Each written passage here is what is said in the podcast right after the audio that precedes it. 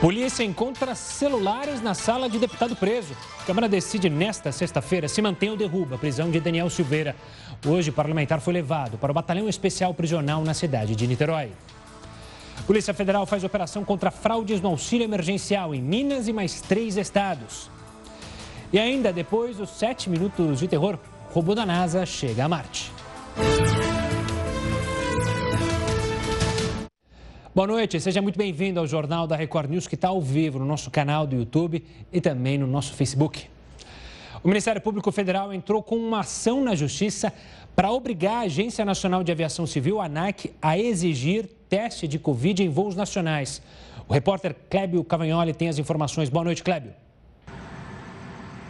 Olá, Gustavo. Boa noite a você a todos. Olha, na ação, os procuradores pedem a proibição de embarque a quem não apresentar o resultado negativo do exame de detecção do coronavírus tipo RT-PCR, aquele famoso teste do cotonete. Pelo pedido, o exame deverá ser realizado com antecedência máxima de 72 horas da partida e seria obrigatório para voos comerciais e também particulares. Segundo os procuradores, a medida pode ajudar a conter o avanço das novas variantes do coronavírus em todo o país.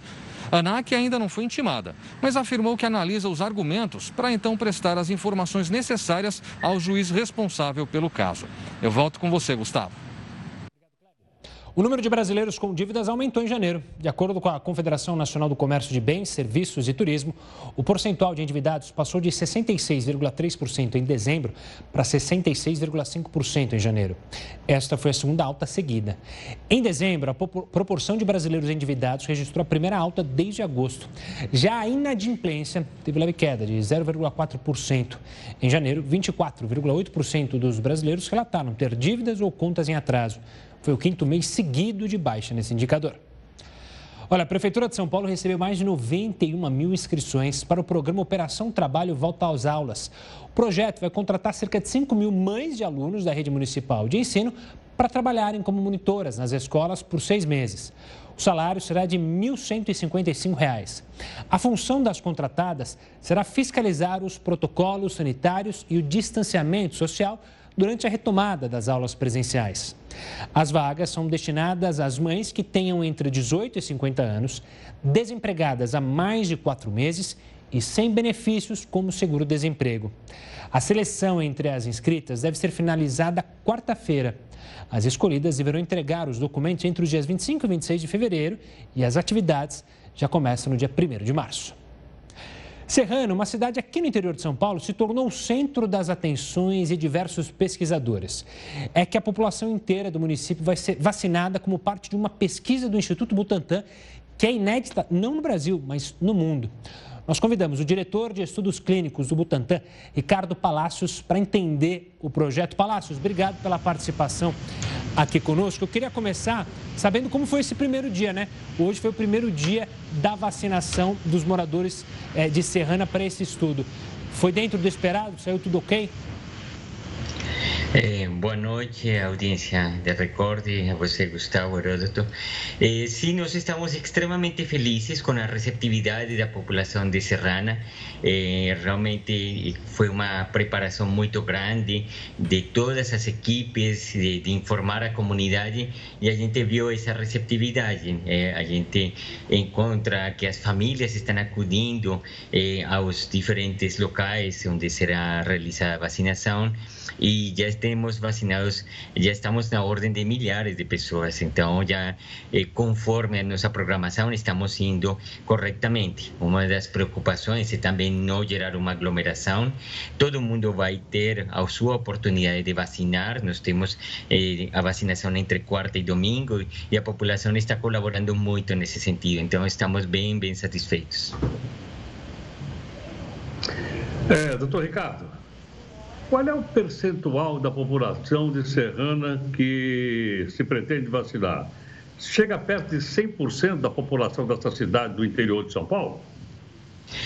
Não é possível vacinar o 100% porque tem um grupo da população que ainda não é elegível para vacinação, que principalmente está representado pelas crianças e adolescentes menores de 18 anos, os quais não podem receber a vacina e que aproximadamente na cidade são ao redor de 15 mil pessoas E temos também pessoas que, por exemplo, mulheres grávidas ou que estejam amamentando, ou pessoas que têm doenças instáveis que elas não poderiam ser vacinadas. Então, eh, nós sabemos que a cobertura vacinal não pode ser 100% eh, por causa dessas alterações. Mas teremos bairros, por exemplo, onde há mais crianças, bairros mais novos, bairros que eh, os moradores tendem a ser mais velhos, e isso permite estabelecer uma eh, comparação de diferentes coberturas de vacinação. E essa é parte da análise que a gente faz. Então, comparando diferentes coberturas vacinais, como a epidemia epidemia pode ser controlada através da vacinação ofertada à população. Ricardo, a expectativa de vocês para coletar os primeiros resultados é para quando? Nosso, nossa proposta é avaliar a vacinação um trimestre após o início. Então, eh, nós precisamos ao redor de dois meses para poder completar todos os esquemas vacinais em, em, nos quatro grupos que foi dividida a cidade. E, passados esses dois meses, eh, mais um mês no qual faremos a avaliação eh, de todas essas populações. Então, em, ao termo de um trimestre, esperamos eh, acumular essas informações para levar uma conclusão adiante. Ricardo, é, da onde surgiu a ideia desse experimento? Né? Eu até estou entendendo que é uma ideia inédita. Da onde surgiu isso? Quem é que planejou isso? Uh, há inspiração em outros lugares do mundo? Não há? Como é que é? Sim, desde o começo, quando a gente eh, inicia o plano de desenvolvimento clínico do produto da vacina Coronavac, eh, o Butantan começa a discussão sobre quais são as perguntas mais relevantes. E em discussão com o professor Dimas, ele ressalta a importância de avaliar não só a eficiência e a segurança em termos de indivíduo, mas também se a vacina é capaz de controlar epidemia. Isso é uma avaliação de efetividade. E eh, a partir dessas discussões, nosso grupo de ensaios clínicos começa a procurar alternativas e a gente escolhe esta alternativa deste estudo de implementação escalonada, que é o nome técnico deste estudo, eh, que é um tipo de estudo muito inusual no mundo, é realmente o maior precedente que se tem em, nos anos 1980 na Gâmbia com a vacina hepatite B, mas o que é novedoso neste este estudo é poder trabalhar em fazer um estudo para controlar uma pandemia ou uma epidemia em curso. Isto tentou ser realizado eh, durante eh, o surto de ébola em 2014 na África, mas quando esse estava terminando a implementação do estudo, eh, foi eh, diminuindo a quantidade de casos e não foi possível. Eh, são estudos extremamente complexos, numa grande demanda logística que precisam muito conhecimento da população. Realmente o planejamento do estudo é desde agosto que estamos planejando este estudo e então isso indica a complexidade dele. Mas estamos muito satisfeitos que agora vemos esse estudo sendo realizado, vemos a receptividade das pessoas e temos muita esperança que consigamos responder eventualmente em, em poucos meses que podemos sim controlar a pandemia através da vacinação. Ricardo, quero agradecer demais a sua participação aqui conosco no Jornal da Record News e te aguardar daqui a alguns meses com os primeiros resultados sobre esse estudo encerrando. Um forte abraço, Ricardo. E a Petrobras anunciou hoje mais um aumento no preço dos combustíveis repassado às distribuidoras. A gasolina deve passar de R$ 2,25 para R$ 2,48. Já o diesel passa de R$ 2,24 para R$ 2,58. É a quarta vez no ano que o preço do litro da gasolina sobe e a terceira do diesel. A mais recente foi na semana passada. A Polícia Federal cumpriu 73 mandados de busca e apreensão durante a operação que investiga irregularidades no pagamento do auxílio emergencial. O repórter Luiz Casoni tem mais detalhes. Boa noite, Luiz. Oi, Gustavo. Boa noite para você e a todos que nos acompanham aqui no Jornal da Record News. Equipamentos e documentos foram apreendidos nas casas de 50 alvos, em Minas Gerais, na Bahia, no Tocantins e também na Paraíba. De acordo com a Polícia Federal, 20 mil pessoas foram prejudicadas pelas fraudes e o rombo aos cofres públicos seria entre 15 e 20 milhões de reais. A polícia criou uma estratégia com a ajuda de vários órgãos para identificar irregularidades.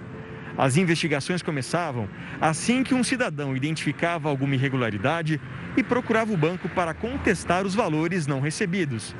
Os envolvidos podem responder por fraude, falsidade ideológica e organização criminosa. De Belo Horizonte, Luiz Casoni para a Record News.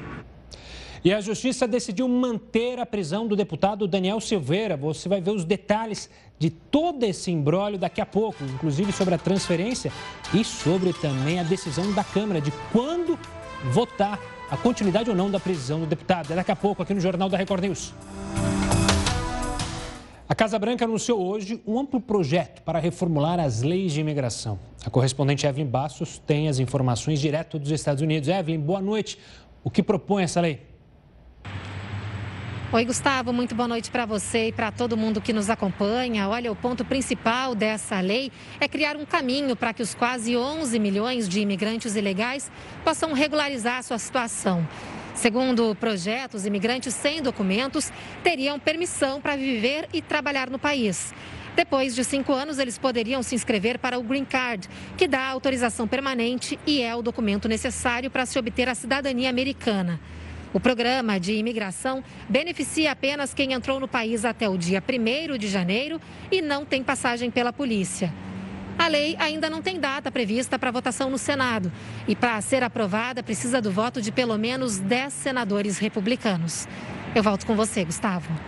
Obrigado, Evelyn. Você viu aqui no Jornal da Record News que brasileiros estão com dificuldades para sair de Portugal e voltar ao Brasil. O Itamaraty afirma que não há previsão de voos de repatriação custeados pelo governo brasileiro. Conheço agora a Sabrina, que atualmente mora em Lisboa e é uma das afetadas pela suspensão dos voos de Portugal para o Brasil. Nosso consulado e nossa embaixada não querem fazer nada por nós, só nos dão respostas automáticas que nós já sabemos. Os únicos voos permitidos são humanitários e eles já falaram que não vão fazer.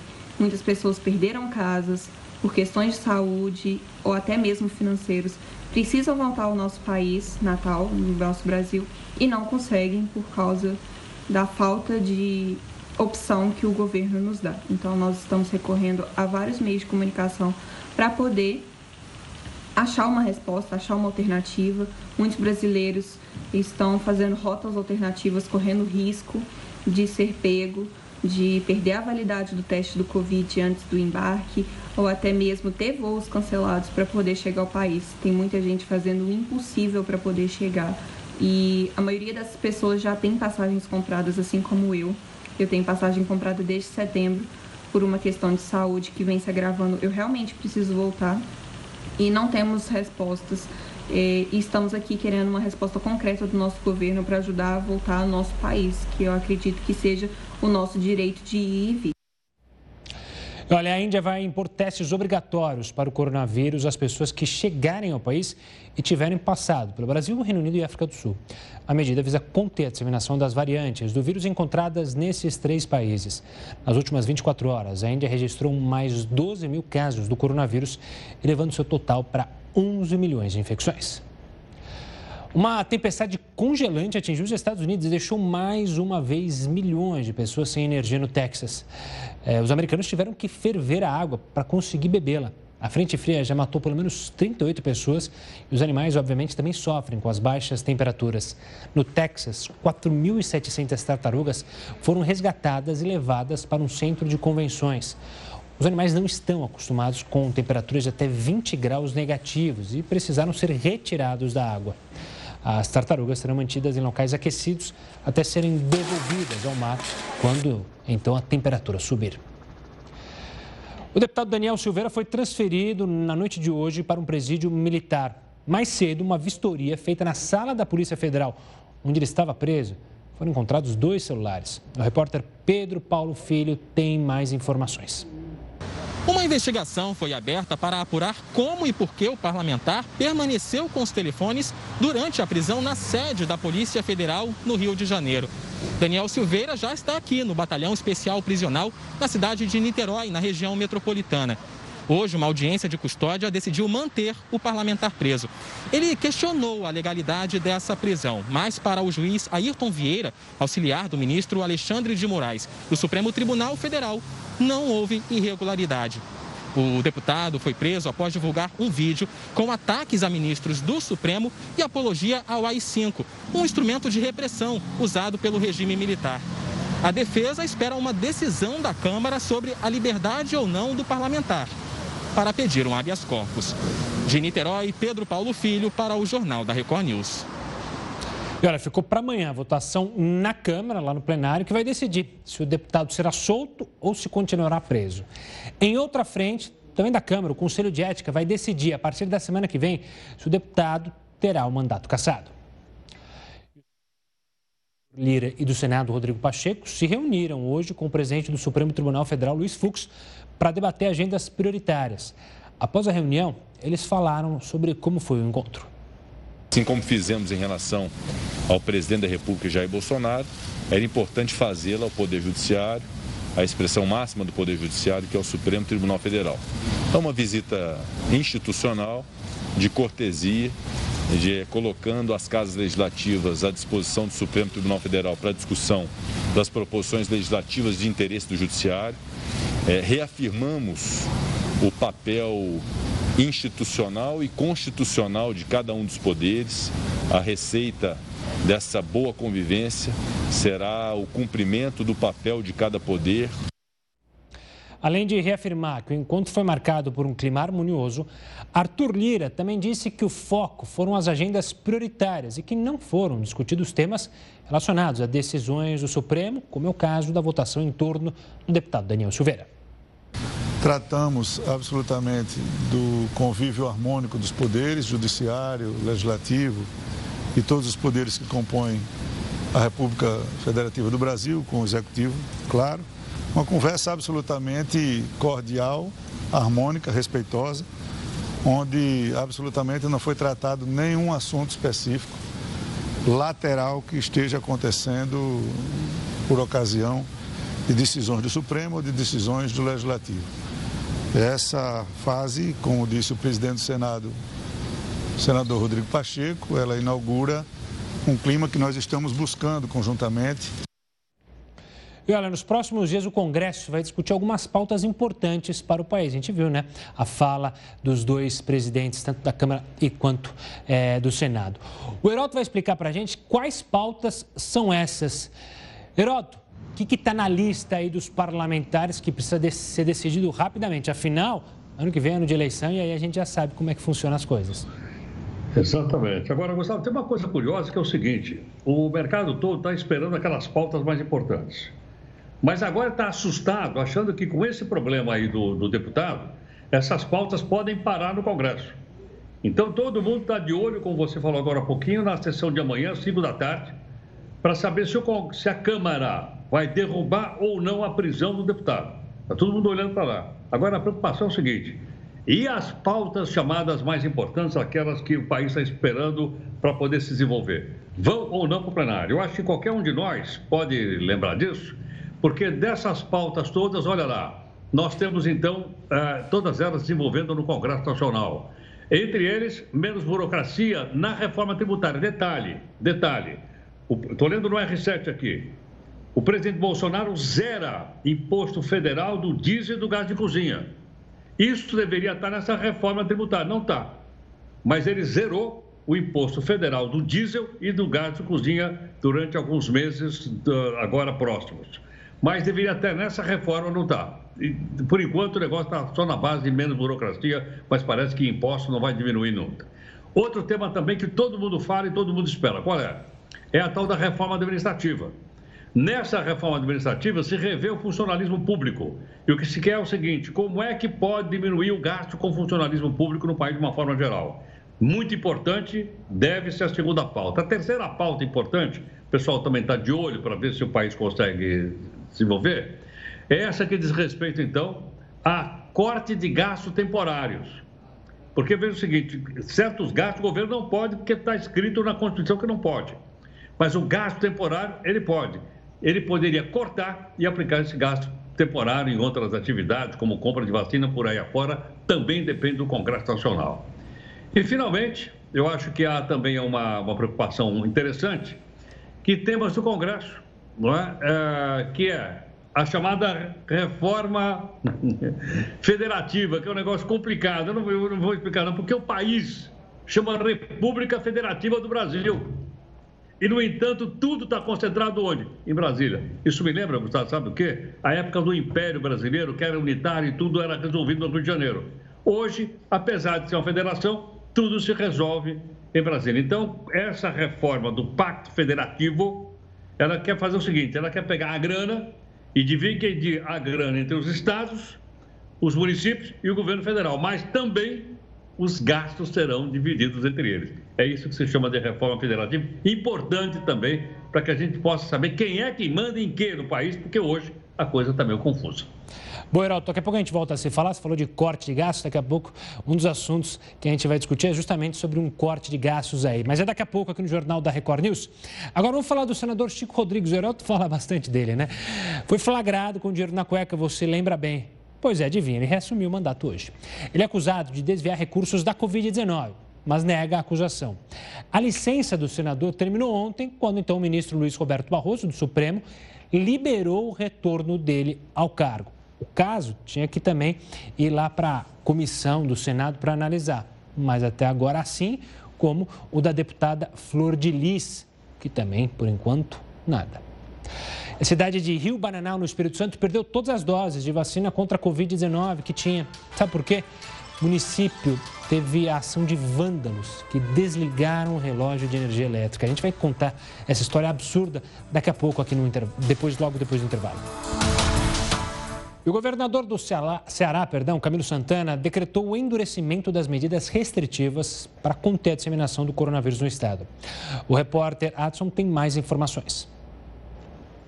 Oi, Gustavo. Boa noite para você e para todos que nos acompanham. A expectativa é que todas as forças de segurança atuem no cumprimento dessas medidas sanitárias que passam a valer a partir de hoje em todo o Ceará e seguem até o próximo dia 28.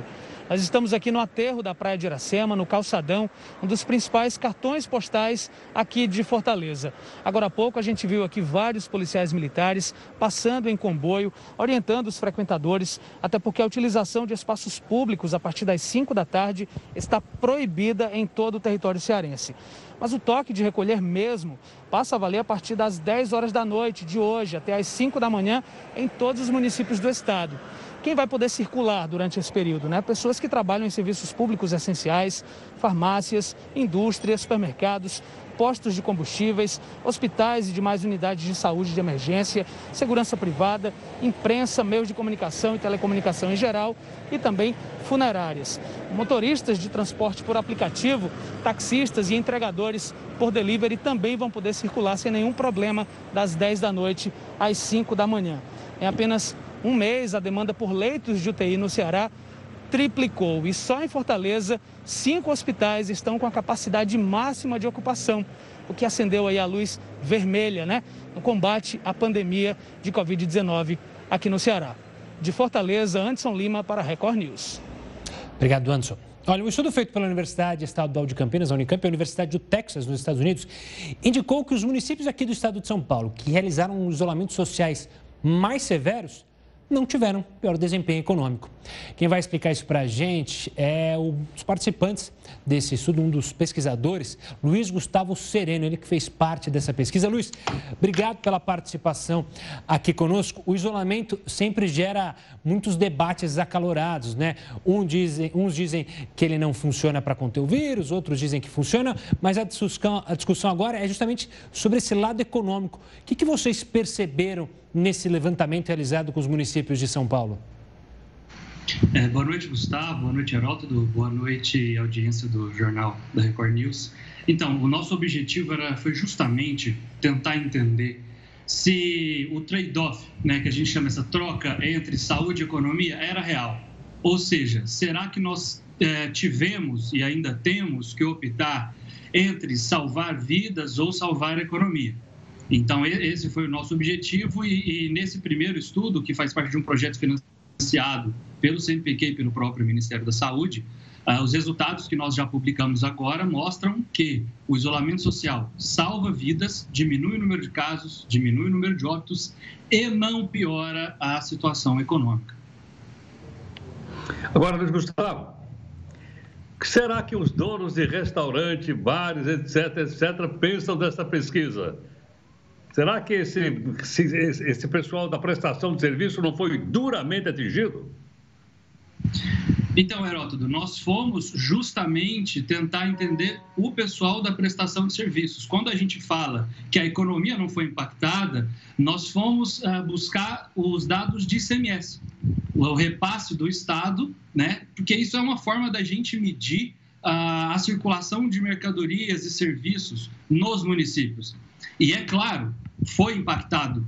Não há, não há dúvidas de que houve impacto. No entanto, a crise é gerada por conta da pandemia do coronavírus e ela não é amplificada pelo o, o, o isolamento.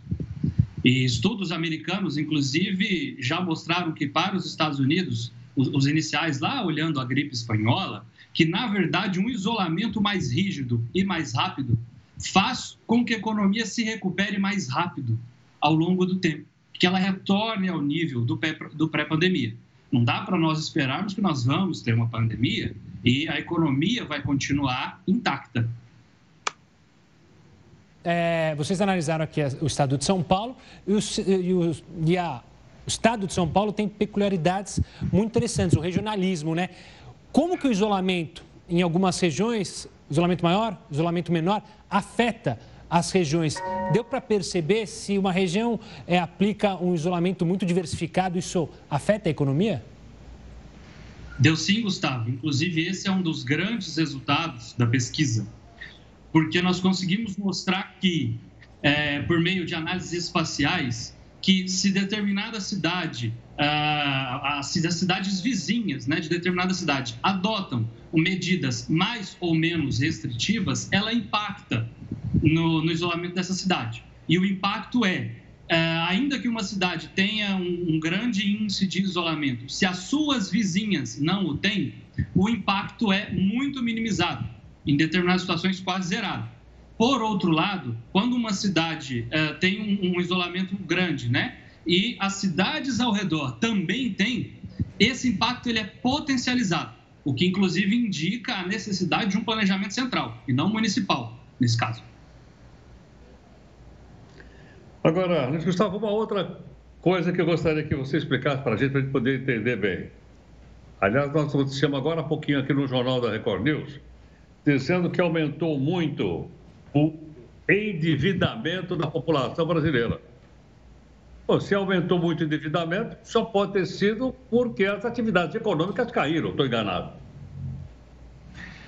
É possível, né? É possível que o endividamento tenha relação com a queda na atividade econômica.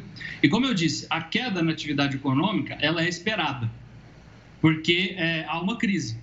Né? Pessoas vão adoecer e pessoas vão a óbito, infelizmente.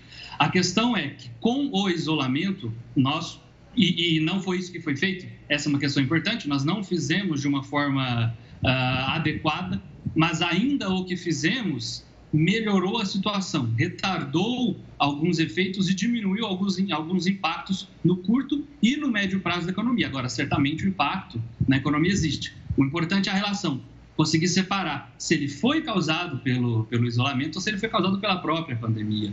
O mundo inteiro, a economia do mundo inteiro retraiu. Luiz Gustavo, obrigado pela participação aqui conosco no Jornal da Record News, falando sobre esse estudo. Até uma próxima.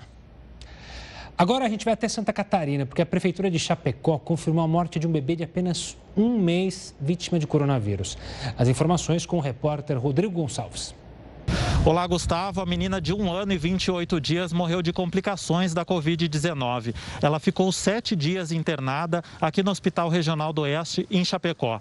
A Secretaria Municipal da Saúde confirmou que mais dois bebês recém-nascidos estão internados na instituição com coronavírus. Eles estão na UTI neonatal e em estado grave. Chapecó tem hoje 2.779 pessoas com o vírus ativo e 1.358 aguardam resultados resultado dos exames. 503 novos casos foram registrados nas últimas 24 horas, o maior número desde o início da semana. Todos os hospitais aqui da região estão superlotados, sem leitos de UTI e de enfermaria. 162 pessoas estão internadas nos hospitais aqui da cidade e 14 delas, que estavam em leitos improvisados, foram transferidos nesta tarde. Rodrigo Gonçalves para Record News. E a cidade de Rio Bananal, no Espírito Santo, perdeu todas as doses disponíveis das vacinas contra a Covid-19. O repórter Felipe Core explica para gente o que aconteceu. Pois é, Gustavo. O problema só foi identificado nesta quinta-feira, quando os funcionários do posto voltaram ao trabalho depois do feriado prolongado de carnaval. Uma servidora da limpeza foi quem percebeu que a unidade estava sem energia e a geladeira que armazenava 133 doses da Coronavac, que seriam aplicadas em profissionais da saúde, estava apitando. Constatei que a nossa câmara está cheia de vacina, não só de Covid, mas também todas as vacinas do município que estavam sendo E a temperatura dela já estava em 23, totalmente, tudo totalmente estragado, né? E além das vacinas, é, estragou também toda a medicação de alto custo da geladeira que fica no primeiro andar do prédio, também a, as coletas de sangue, os testes de Covid que estavam na geladeira do laboratório. A prefeitura acredita que vândalos tenham desligado o relógio da unidade de saúde durante os dias em que ela ficou fechada. O governo do estado já foi comunicado sobre a situação de Rio Bananal e um boletim de ocorrência foi registrado na Polícia Civil. Estou aguardando a Polícia Civil para poder fazer uma investigação para saber realmente o que aconteceu, se foi um ato de vandalismo ou o que foi que aconteceu com o prédio. Bom, Gustavo, são essas informações aqui. Eu volto com você aí no estúdio. Obrigado pelas informações. E olha, a Justiça de São Paulo mandou a Assembleia Legislativa do Estado cortar mais de mil cargos comissionados. Eu tinha mencionado que o Heródoto ia contar para a gente sobre corte de gastos. Esse não foi um corte provocado pelo prazer político, ou seja, pela vontade política, mas sim porque a Justiça mandou. Conta para a gente essa história, Heródoto. Exatamente, Gustavo. É uma decisão judicial. Aliás, no nosso portal r7.com, eu vi lá que o pessoal, uh, mil foram cortados, mas é mil daqueles que são indicados, não são concursados. É mil daquele pessoal que está lá, indicado, amigo, parente, maçaneta, puxa-saco, lambe-bota, cabo eleitoral, é dessa turma aí. Mas aí eu fui olhar o seguinte, espera um pouquinho, mas quantos maçanetas tem lá na Assembleia Legislativa de São Paulo? Tem 2.479. Falei, uai, e quantos tem o efetivo? O efetivo tem mais 600, somei os dois. E cheguei à conclusão que a Assembleia Legislativa de São Paulo tem 3.085 funcionários. 3.085 funcionários pagos pelo contribuinte. Aí eu peguei o seguinte, dividi aqui pelo número de deputados. E cheguei à seguinte conta: cada deputado tem à sua disposição 32 funcionários. Olha só, Imagine se você tiver 32 pessoas trabalhando para você, você pode abrir um supermercado, pode abrir uma escola, 32 pessoas por um funcionário. E o que é melhor, pagos pela população, pagos por nós. Agora, uma coisa interessante que todo mundo precisa saber. Quanto é que custa essa Assembleia Legislativa? Que é necessário, porque democracia tem que ter Assembleia, nada contra. Mas vamos falar do custo. É a Assembleia mais cara do Brasil. Ela custa 1 bilhão e 300 milhões de reais por ano. 1 bi 300. Você já pensou a soma das assembleias legislativas, quanto deve custar para o contribuinte brasileiro? Será que não dá para fazer uma assembleia um pouco mais barata? Agora, veja só, mandar mil embora, ainda vai ter 1.479 caras lá ganhando e a gente não sabe o que eles fazem. É só para a gente pensar quando a gente for pagar o imposto. Boa, Heroto, daqui a pouco a gente volta a se falar. Em instantes, a gente vai mostrar que o robô mais sofisticado já enviado a Marte chegou hoje ao Planeta Vermelho. No próximo bloco, você vai saber mais sobre como foi essa missão histórica, daqui a pouco, aqui no Jornal da Record News. E olha, o número de assaltos ou tentativas de assaltos a agências bancárias caiu no ano passado. O Heroto explica para a gente. Heroto, isso tem relação com a pandemia? Segundo a Febraban, não. Eu olhei o comunicado da Febraban, não falaram da pandemia. Falaram que eles estão gastando mais com soldados, com guarda, com eh, tecnologia, etc, etc, mas não falaram da pandemia. Mas é uma boa notícia, sem dúvida alguma, e vamos mostrar então os números aqui para os nossos amigos que estão nos acompanhando. Vamos lá. Primeiro vamos falar da queda então do número de assaltos. Olha lá, assaltos a banco. Eles caíram 52%. Eles foram de 119 para 58, o que é muito bom, sem dúvida alguma. Assalto a banco caiu bastante. A segundo dado que vem também aqui da Febraban, como mudar de assalto a banco, vamos falar um pouquinho a respeito do caixa eletrônico, que é um negócio mais complicado, né? Porque pode assaltar o caixa e pode assaltar a pessoa que está na porta do caixa. Ele também caiu, ele caiu 23,4% e ele caiu de 567 assaltos para 434. A redução não foi tão grande, mas eu acho que é um número também bastante importante. Então, a que se deve essa questão? Vamos mudar nossa telinha aqui. Eu estou dizendo para você que a informação aqui é da, da própria Febraban. Primeiro, combate a assaltos. Eles têm 60 mil vigias, não sabia. Tem 60 mil vigias nos bancos. Agora tem monitoramento 24 horas, câmera para tudo quanto é lado. E tem também um personagem novo, Gustavo, que está aí no pedaço, que é a chamada inteligência artificial. Eu não conheço pessoalmente ainda, já me falaram dela e tal, mas até agora não encontrei. Agora disse que ela é capaz, inclusive, de fazer o reconhecimento facial do cidadão quando ele entra lá no banco para saber se ele está indo lá para depositar ou para retirar sem permissão do gerente. Tá aí, né? Eu queria uma inteligência artificial para ajudar também os brasileiros a não serem assaltados na rua, no carro, que infelizmente isso também ainda acontece. Geraldo, a gente volta a se falar amanhã aqui no Jornal da Record News. Um ótimo final de noite. Olha, o Google, sabe o gigante, vai começar a pagar grandes empresas de comunicação pelo uso das notícias. Quem tem as informações é a correspondente Silvia Kikuchi. Olá, Silvia. Olá, Gustavo. As duas maiores emissoras de televisão aberta do país já fecharam acordos com o Google. O valor oficial não foi divulgado, mas estima-se que seja equivalente a 255 milhões de reais por ano. As negociações de meios de comunicação com a empresa começaram depois que o governo australiano criou uma lei para obrigar os gigantes da tecnologia a pagar pelo uso de notícias. Em janeiro, o Google ameaçou bloquear o buscador no país para evitar o pagamento, mas acabou cedendo. Agora, a briga da Austrália é com o Facebook, que restringiu o compartilhamento e visualização de notícias na plataforma, inclusive de perfis dos departamentos de segurança e de saúde.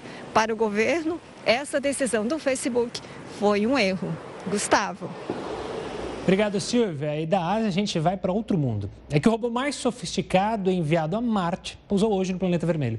A missão vai tentar responder uma das grandes questões da humanidade: se há vida fora da Terra. O robô, que pesa cerca de uma tonelada, tem o tamanho de um carro. A viagem de quase 480 milhões de quilômetros começou em julho de 2020. A nave que transportou o robô chegou à atmosfera de Marte depois de uma longa viagem a 19.500 km por hora. Foi quando começaram os chamados sete minutos de terror, período de duração do pouso. A nave perde comunicação com a Terra e precisa operar a descida sozinha. A NASA transmitiu o pouso pela internet. Mais de 2 milhões de pessoas acompanharam ao vivo em todo o mundo a aterrissagem. As primeiras imagens feitas pelo robô mostram a superfície de Marte em preto e branco. Voltando para a Terra, a fase da alfabetização com aulas online tem sido um desafio para mães que precisam auxiliar os filhos no processo de aprendizagem. O retorno às aulas não acontece da mesma forma para todos os alunos. As tardes na casa de Carolina são dedicadas ao estudo. As duas filhas voltaram às aulas online. Os professores participam ao vivo por quatro horas direto. Tem apenas uma parada para o intervalo.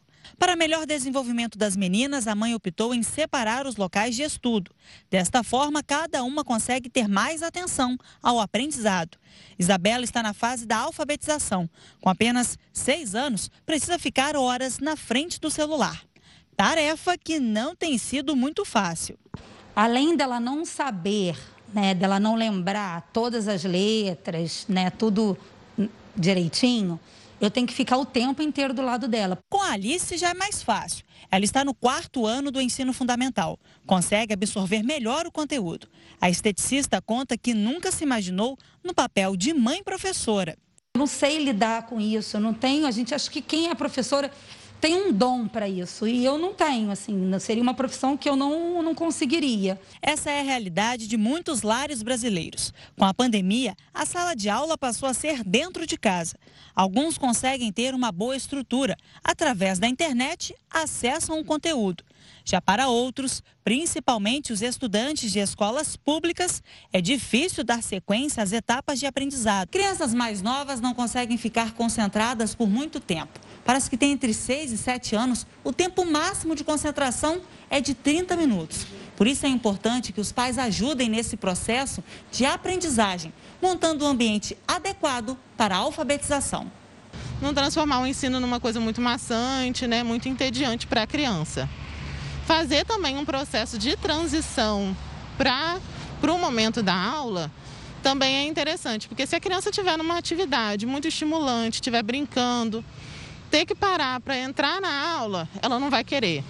Acordou e ter que entrar na aula logo direto, também ela não vai querer. Então, fazer um, uma transição com ela, talvez colocar um uniforme, né? Conversar com ela, olha, tá, tá chegando a hora da aula, vamos começar a nos preparar para a aula e vai fazendo esse movimento.